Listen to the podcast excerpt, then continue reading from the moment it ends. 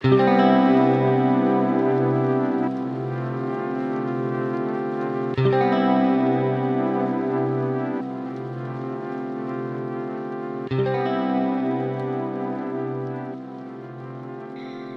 Ute, schön, dass wir uns heute zu deinem Beitrag im Rahmen unserer Tagung unterhalten können. Ute, du bist Diplompsychologin und lehrende systemische Beraterin und Coach. Bist seit 1995 Geschäftsführerin der Ute Clement Consulting GmbH, die ihren Sitz in Heidelberg und in Berlin hat. Du blickst also auf mehr als 30 Jahre praktische Erfahrung in systemischer Organisationsberatung.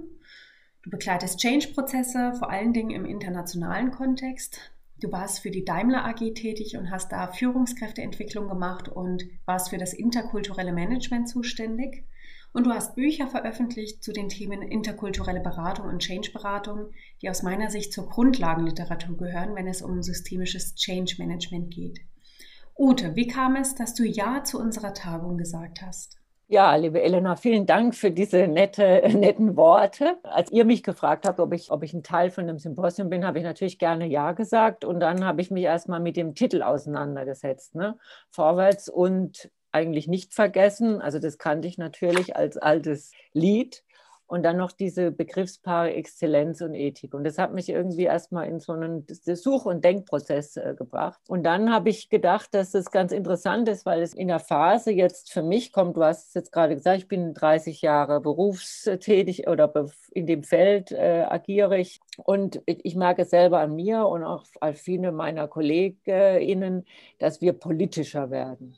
Also dass dieses Spannungsfeld zwischen Exzellenz und Ethik irgendwie sich auch gerade in den gegenwärtigen Diskursen oder was man so bei LinkedIn diskutiert oder was man mit den Leuten, wenn man sie denn mal trifft, äh, diskutiert, dass das einfach offensichtlich jetzt nicht mehr darum geht, nur irgendwelche tollen Prozesse abzuliefern und äh, super Workshops zu machen, sondern sich immer mehr aufregt, in welchem politischen Rahmen sich das bewegt.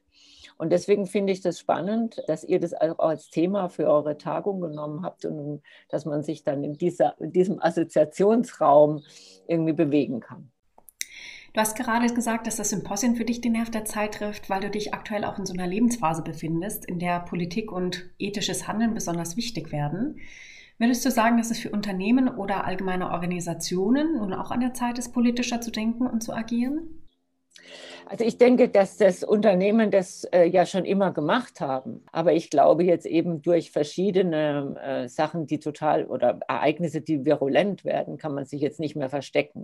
Und das merkt man ja auch, wie sich Unternehmen positionieren. Ja, mhm. also die positionieren sich ja zumindest was das Thema Klima anbelangt, versuchen sie ihre Verantwortung zu übernehmen. Ob das nur teilweise Lip-Service ist oder ob es tatsächlich ist, sei dahingestellt, aber zumindest hat man das Thema da auch aufgegriffen. Und welche Rolle spielen bei alledem Berater aus deiner Sicht? Also ich glaube, dass die Berater auch in so einer Phase sind äh, oder die Beraterinnen, wo, es um so eine neue Positionierung geht. Einige oder ein eine Kollege hat jetzt eine Unternehmensberatung gegründet, wo er Unternehmen hilft, wirklich ökologischer, nachhaltiger zu wirtschaften, also mehr in diese eher so Fachberatung geht. Und ich meine, unser, also wenn man jetzt mal zurückgeht, was ist denn unser Mehrwert? Was, was, was, sagen wir immer? Warum sind wir systemische Organisationsberater? Wir sind also keine Fachberater, sondern haben den Blick von außen und können damit irgendwie ganz anders intervenieren und auch die Ressourcen äh, der Organisation irgendwie nutzen. Jetzt haben wir aber nie irgendwie ein Thema auf der Agenda gehabt sondern wir sind ja immer neutral, also auch inhaltlich neutral. Und ich glaube, da gibt es eine Neupositionierung. Also ich bin schon lange nicht mehr neutral oder war vielleicht auch noch nie. Also wenn es so bestimmte Themen gibt, da positioniere ich mich auch ganz deutlich, auch als Beraterin. Aber ich denke, die ganze Branche und auch wie man das in der Ausbildung hat oder so, muss man da nochmal überdenken. Mhm.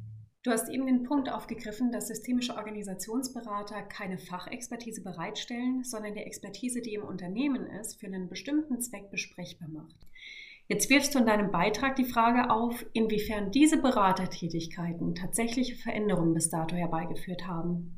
Ja, ich, ähm, ich finde es immer so, so, so witzig. Also ich kann ja da, ich bin ja immer als Praktikerin eingeladen. Ne? Deswegen äh, schöpfe ich ja dann auch immer aus meinen praktischen Erfahrungen. Und ich finde es so interessant. Also ich war ja, wie du richtig gesagt hast, 90 bis 95 in einer spannenden Zeit in der Daimler-Benz AG. Ich glaube, das hat jeder so als hierarchisches Unternehmen ähm, wahrgenommen wie ich damals, hier, ich bin ja auch nicht gleich auf der oberen Ebene eingestiegen, wie ich das wahrgenommen habe, habe ich nämlich da wenig Unterschiede wahr, wie, wie äh, zu dem, wie es heute bei Daimler oder bei anderen Firmen, also ich, ich rede jetzt mal von Konzernen, ja, ich rede jetzt mal ausdrücklich, mein Horizont sind Konzerne, zugeht. Und, und gleichzeitig ist es so, wir haben damals eine Ausbildung gemacht, ich habe damals eine ganze Gruppendynamik-Ausbildung gemacht und da mussten wir so eine Abschlussarbeit machen und dann hatten wir damals äh, so einen Band herausgegeben, Geschichten aus der Hierarchie und haben die Absurdität von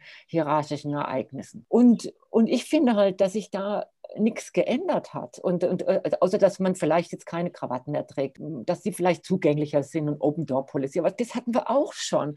Also insofern frage ich mich, warum sich so ein Thema weg von der Hierarchie so lange hält.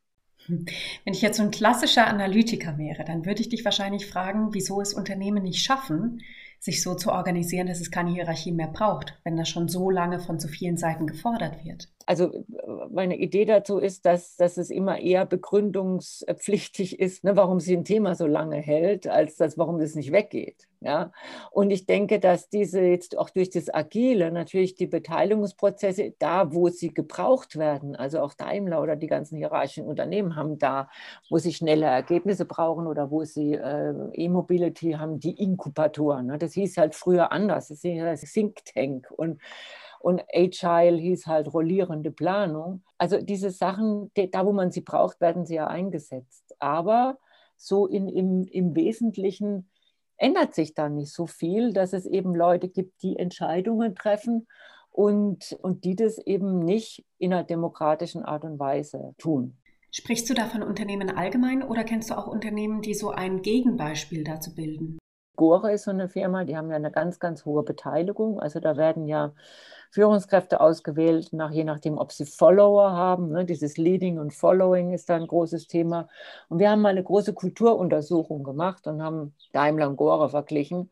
Und ein, ein Punkt ist zum Beispiel, dass dort die Führungskräfte unheimlich sich schwer tun mit unliebsamen Entscheidungen, also Werksschließungen oder irgendwie Verlagerungen oder sowas. Das ist, das ist, das ist eben, Gore wächst wie verrückt. Gore ist ein Familienunternehmen. Gore hat jetzt bis jetzt noch keine nachhaltigen Krisen gehabt.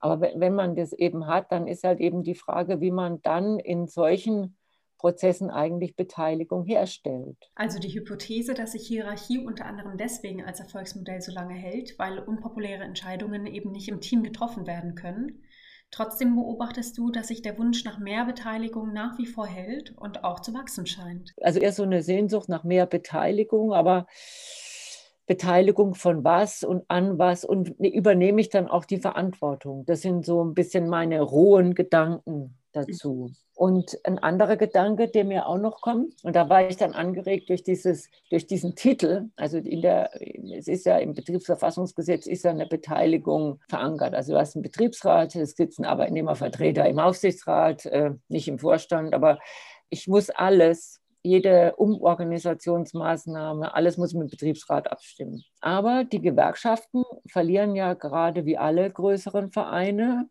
Kirchen etc. verlieren ja Mitglieder. Niemand will mehr in einem Verein äh, Teil sein, äh, sondern Leute wollen einfach das sehr individuell bestimmen. Insofern finde ich, wenn man auch von Demokratisierung redet, muss, müsste man auch darüber reden, warum gerade der Betriebsrat oder die Gewerkschaften irgendwie so gar nicht mehr wahrgenommen werden als das verfasste Instrument eigentlich, um Demokratisierung in Unternehmen zu gewährleisten. Hm.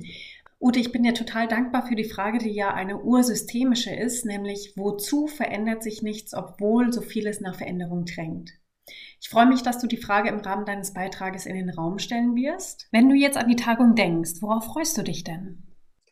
Also ich freue mich vor allem dann, wenn die real stattfinden kann, würde ich mich natürlich total freuen, wenn, wenn ich interessante Gespräche in den Pausen hätte. Da freue ich mich am meisten drauf, ja, dass wir uns mal wiedersehen, dass verschiedene andere äh, Kolleginnen, die ich bei in den Tagungen sehe, dass ich mit denen wieder in Kontakt komme und dass man eben einen anregenden Austausch hat. Mir geht es da weniger vielleicht äh, ums Senden, als mehr auch um Inspirationen kriegen. Und ihr habt ja auch immer tolle Locations und tolle Gäste da freue ich mich sehr drauf. Hm. Ja, vielen lieben Dank, Ute, für deine Zeit und für das gemeinsame Gespräch. Und jetzt wünsche ich dir bis dahin eine gute Zeit und dann sehen wir uns im Oktober. Ja, danke.